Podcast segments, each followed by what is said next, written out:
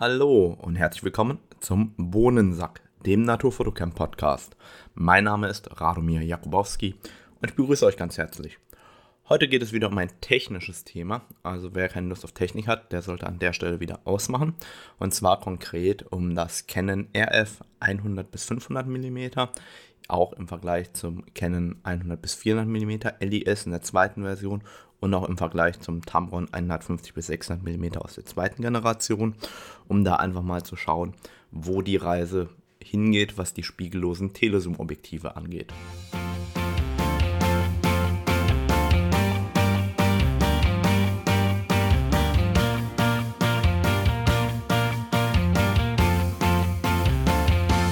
Also, heute gibt es ein Hands-on-Review zum Canon RF 100 bis 500 mm LDS. Also einen sinnlosen Quatsch-Podcast über das Technikthema. Mal gucken, ähm, ob ich es nicht ganz so trocken und vielleicht ein bisschen praxisrelevanter gestalten kann. Ähm, in der Tat ist es aber so, dass ich das 100 bis 500er noch nicht besonders viel im reinsten Praxiseinsatz hatte, habe relativ viel verglichen und ähm, genau darum soll es heute stärker gehen als um das reine Thema der Praxis, was ich sonst immer pflege. Ähm, ich habe das Ganze verglichen mit dem Canon EF 4,5 bis 5,6, 100 bis 400 mm LIS USM und auch verglichen mit meinem Tamron 100 bis 500, äh, nee, 150 bis 600 mm in der zweiten Generation und da muss ich einfach mal ganz kurz dazu sagen, das sind alles meine Objektive. Ähm, die sind nicht zur Verfügung gestellt von irgendjemandem. Das heißt, obwohl ich das später als Werbung kennzeichnen muss in Deutschland, das heißt, es geht hier wirklich nur um meine eigenen Objektive. Das heißt, das äh, Canon EF 100 bis 400 mm LIS2 habe ich ja schon äh, sehr, sehr lange im Einsatz. Und jetzt habe ich neu dazu gekauft das Canon RF 100 bis 500 mm und das Tamron 150 bis 600 mm ähm, ist eigentlich eine Dauerleihgabe an meinen Freund und ähm, der war so freundlich, mir das am Wochenende kurz vorbeizubringen, damit ich das auch nochmal da habe, einfach um mal zu vergleichen, weil ich habe das ähm, Tamron 150 bis 600 mm in der zweiten Generation ähm, eigentlich noch nie wirklich äh, richtig benutzt gehabt, sondern das war immer nur ähm, verliehen. Was fällt also beim Canon RF 4,5 bis 7,1 100 bis 500 mm LIS auf als allererstes. Die Streulichtblende.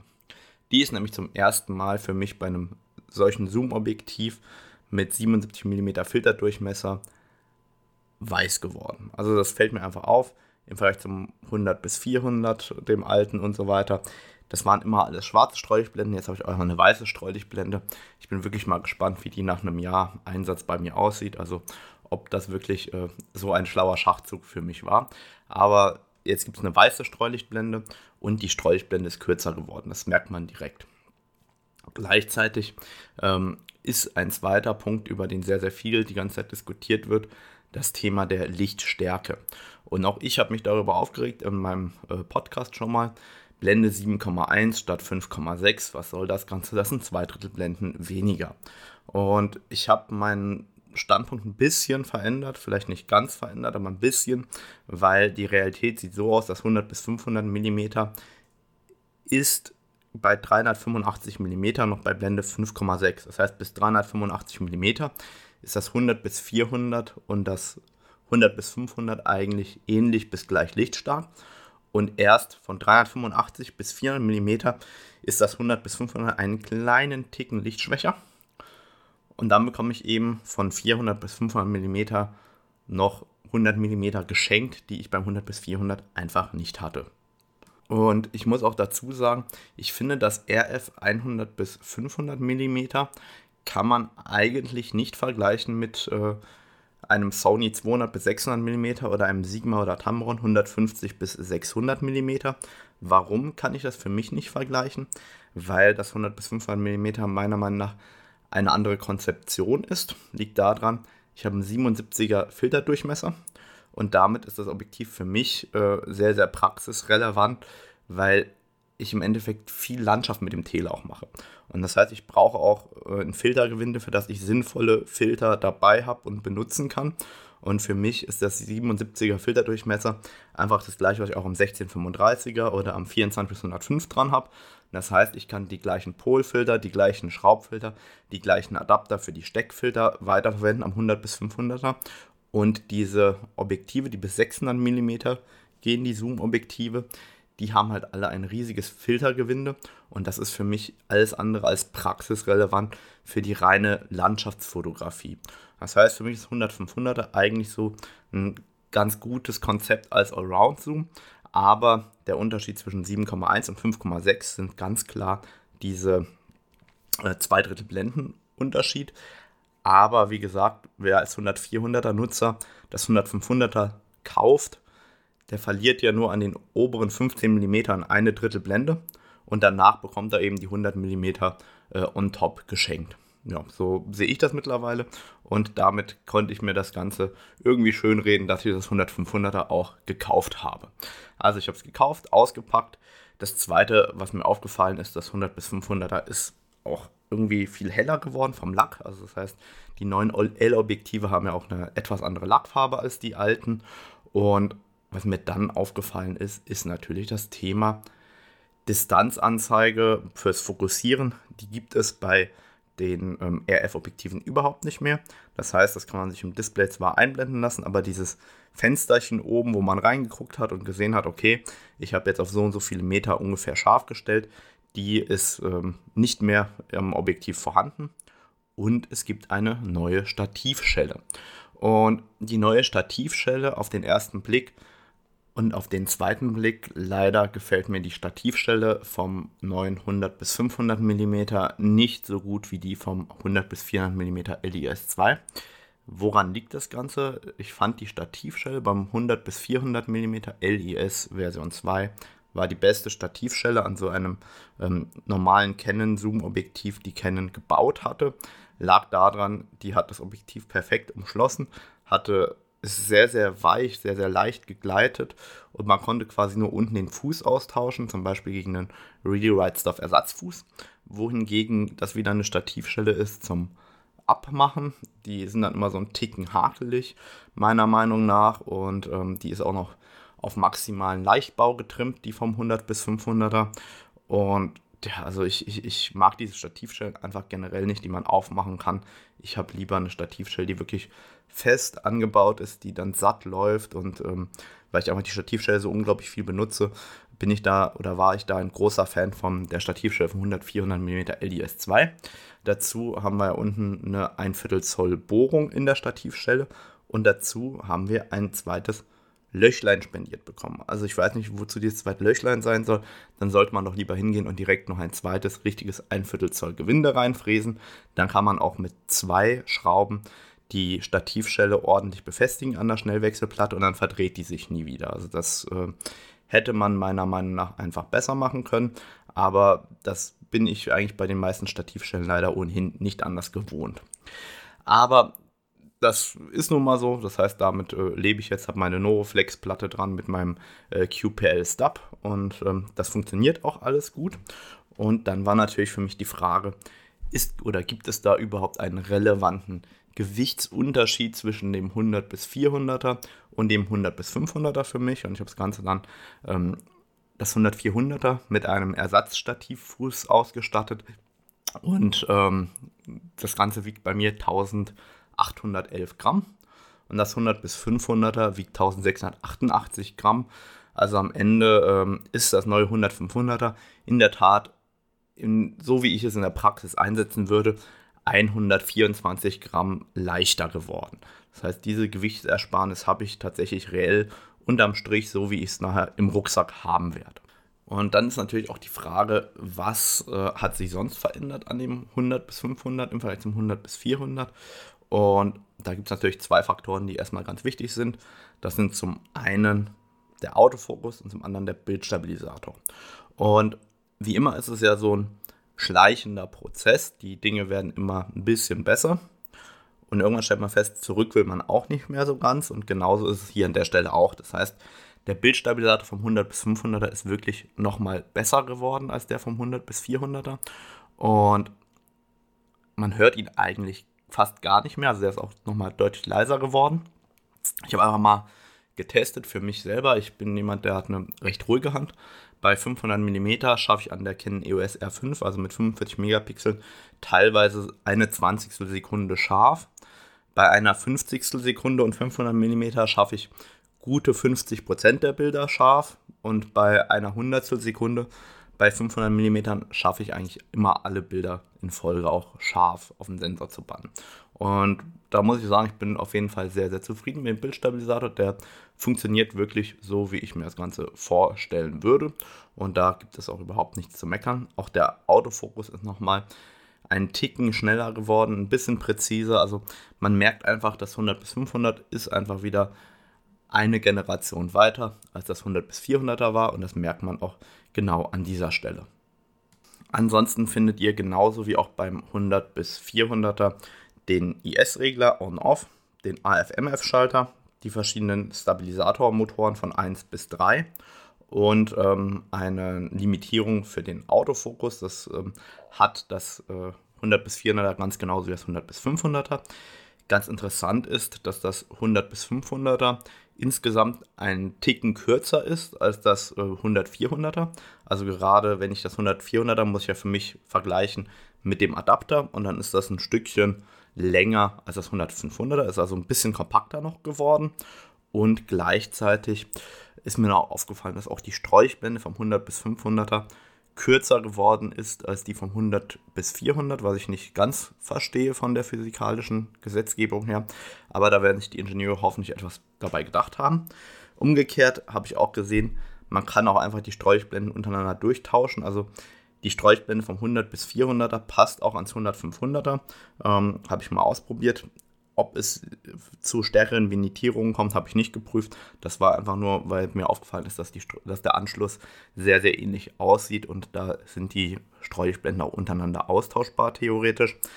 Und natürlich hat auch ähm, die Sträuchblende vom 100 bis 500er wieder dieses Löchlein, das man aufschieben kann, um den Polarisationsfilter drehen zu können, was ich persönlich sehr genieße, gerade wenn ich im Regen fotografiere, ähm, wird meine Frontlinse bzw. mein Filter nicht so nass wie früher.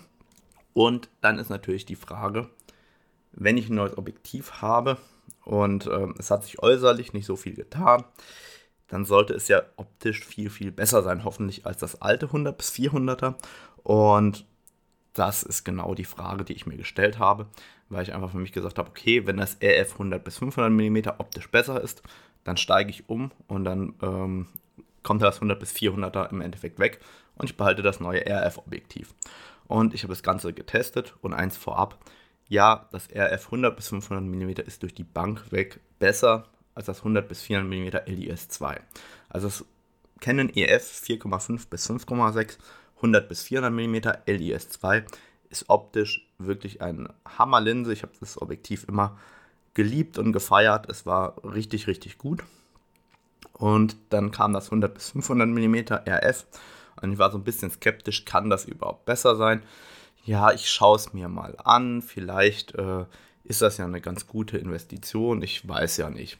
Und dann habe ich angefangen zu testen und ich habe einen Unterschied gesehen und zwar vor allem an zwei Stellen. Also man muss eins ganz klar sagen, in der Bildmitte sind die modernen Telezoom-Objektive wirklich alle erstaunlich gut. Also auch das Tamron 150 bis 600 ist der reinen Bildmitte gut. Also kann man nichts anderes sagen. Aber es gibt eben auch andere Faktoren als nur die Bildmitte, zum Beispiel die Ränder und die Ecken, was die Schärfe angeht. Und es gibt auch noch andere Faktoren als nur Schärfe, sondern auch die ganzen Korrekturen, die im Objektiv stattfinden können, gerade was chromatische Aberrationen angeht und eben auch ähm, die Linsen, die am Ende auch einen Einfluss haben auf das Bokeh, also auf den, das Ganze, wie der Hintergrund aussieht, auf diesen Grad der Weichheit und wie, wie die Unschärfe aussieht. Also in der Bildmitte, zurückzukommen zur Schärfe, ist das 100 bis 500 mm RF-Objektiv durch die Bank weg einen Ticken schärfer als das 100 bis 400 mm LIS 2. Das ist aber in der Bildmitte nicht so, dass das wirklich Welten wären. Und dort, wo ich die, das Ganze getestet hatte, in der Bildmitte, ist mir dann aufgefallen, Mensch, noch besser als nur an der Schärfe, kann ich die Bilder eigentlich auseinanderhalten am Hintergrund. und ähm, an den hellen Bildelementen. Und das ist mir sehr, sehr schnell aufgefallen.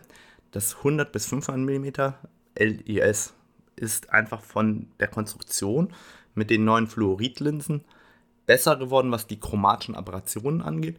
Aber das hat auch einen ganz krassen oder eine, eine starke Auswirkung auf das Verhalten im Hintergrund. Das heißt, die Unschärfekreise, alles, was im Hintergrund sich abspielt, ähm, wirkt dadurch weicher, weil die Unschärfekreise nicht mehr zu solchen Kanten neigen. Ich zeige da in meinem Blog ähm, unter www.naturfotocamp.de unter dem Writer Blog. Da zeige ich ähm, auch mal ein paar Vergleichsbilder. Ich lade euch auch ein paar RAWs hoch. Also in der ersten Woche gibt es auch noch einen Satz RAWs zum Runterladen, zum Vergleichen und selber dran rumschrauben.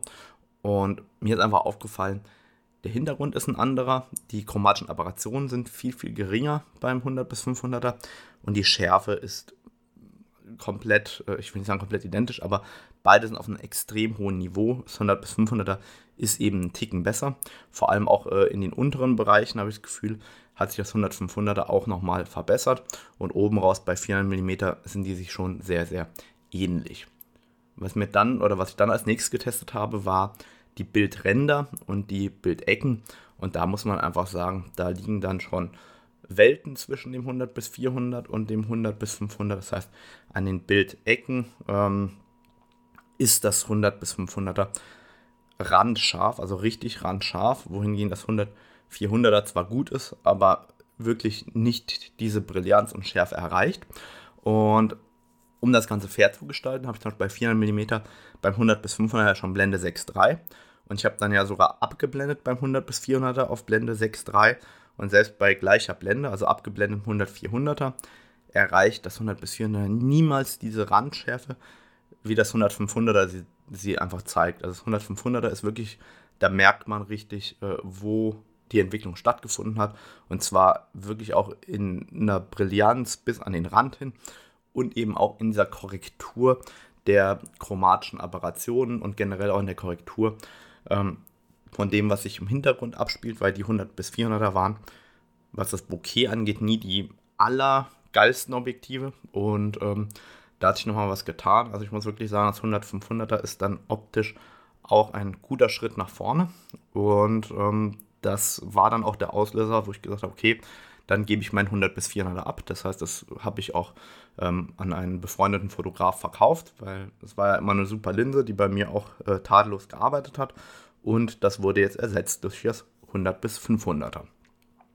Und dann ist mir noch eine Besonderheit am 100 bis 500er aufgefallen, weil ich habe so getestet auf eine mittlere Entfernung und dann kam mir die, die Idee, ich schaue mir nochmal den Nahbereich an.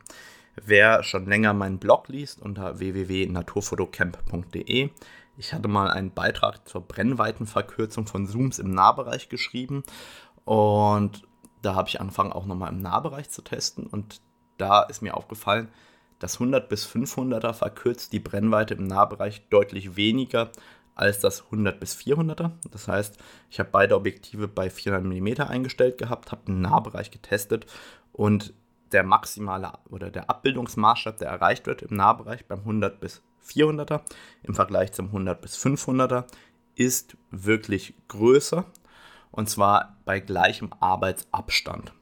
Und was mir dann aufgefallen ist, ist, dass 100 bis 400 also im Nahbereich scharf ist. Da ist das 100 bis 500er nochmal auch in der Bildmitte deutlich schärfer. Das heißt, wer gerne mit 100 bis 500 mm eher äh, Insekten, Libellen, Makros und so weiter machen will oder gerne an der Naheinstellgrenze arbeitet, das 100 bis 500er ist in Richtung Naheinstellgrenze deutlich besser geworden. Und das 100 bis 500er bietet ja ohnehin eine verbesserte Naheinstellgrenze an. Das heißt, die Naheinstellgrenze vom 100 bis 500 mm wurde nochmal reduziert von 1,2 Meter auf 0,9 Meter, also auf 90 Zentimeter. Und das 100 bis 500er kann man wirklich mit einem Abbildungsmaßstab von maximal 1 zu 3 durchaus als Makroobjektiv für Insekten, also Libellen, Schmetterlinge und so weiter einsetzen. Und ich glaube, dass es da auch recht viele Fans geben wird, die das 100 bis 500 genau dafür gerne im Nahbereich hernehmen werden. Also für mich ist 100 500er so in der Form wirklich äh, ein sehr, sehr guter Allrounder geworden. Und wenn man jetzt den Vergleich zum 100 bis 400er zieht, dann ist es eine stetige Weiterentwicklung, aber es sind halt wieder keine riesigen Welten zwischen den beiden Objektiven. Das heißt, auf normale Arbeitsentfernung und weiter entfernte Arbeitsentfernung ist das 100 bis 400er in der Bildmitte fast ebenbürtig. Das 100 bis 500 ist in der Bildmitte besser. An den Bildecken und äh, Bildrändern ist das 100 bis 500er signifikant besser als das 100 bis 400er. Und im Nahbereich ist das 100 bis 500er eben auch signifikant besser. Dazu ist das 100 bis 500 durch die Bank weg besser korrigiert, äh, zeigt weniger chromatische Aberrationen und ist auch vom Bouquet einfach ein Ticken schöner, smoother geworden. Und dann ist das 100 bis 500er eben einfach noch 100 mm länger am langen Ende, als das 100 bis 400er war. Also für mich, ähm, ich bin umgestiegen, bleibt noch der Preis vom 100 bis 500er. Das kostet ja aktuell äh, dank Mehrwertsteuersenkung 3020 Euro im Shop. Und das ist schon für ein Objektiv oder für ein Telezoom-Objektiv eine Stange Geld. Ist auch ähm, das teuerste RF-Zoom neben dem 28 bis 70 2,0. Und man muss sich schon überlegen, ob man dann lieber äh, das 100 bis 400er kauft und adaptiert oder ob man eben das 100 bis 500er nimmt, das eben knapp über 3000 Euro kostet. Das muss sich dann jeder selber überlegen. Ich für meinen Teil, der jetzt äh, sehr, sehr viele spiegellose Objektive und spiegellose Kameras kaufe für meinen Einsatzbereich, habe mich entschieden, umzusteigen. Und dann habe ich auch noch versprochen, dass ich einen Vergleich mache zum Tamron 150 bis 600 und das äh, habe ich natürlich auch getan. Habe das Ganze mal ausprobiert und jetzt ist das allererste, was mir aufgefallen ist an der R5 zusammen mit dem 150 bis 600er. Wie drücke ich das positiv aus? Das Tamron 150 bis 600 mm Generation 2 ist aus meiner Sicht eine Hommage an das Tamron 180 mm Makro. Ähm, und zwar hatte ich schon am 180 mm Makro von Tamron zu Zeiten der Canon EOS 40D und der 5D Mark II. Das heißt, das ist schon äh, über 10 Jahre her. Hatte ich Phänomene, dass der Autofokus im Live-View wirklich nicht funktioniert hat. Teilweise, der ging dann sonst wohin und hat äh, Dinge als scharf markiert, die überhaupt nicht scharf waren. Und genauso geht es mir auch mit dem 150-600er. Also ich habe bei diesen Vergleichsbildern mit dem Vogelhäuschen, also ein statisches, kontrastreiches Motiv, das da steht, sehr, sehr viel manuell nachfokussieren müssen, um überhaupt die Schärfe des Tamron 150-600er heben zu können. Ganz oft war das Bild einfach richtig unscharf und wurde mir dann als scharf angezeigt. Also keine Ahnung, ob es an der Firmware vom 150-600er liegt oder ähm, ob das besser gemacht werden kann von Tamron.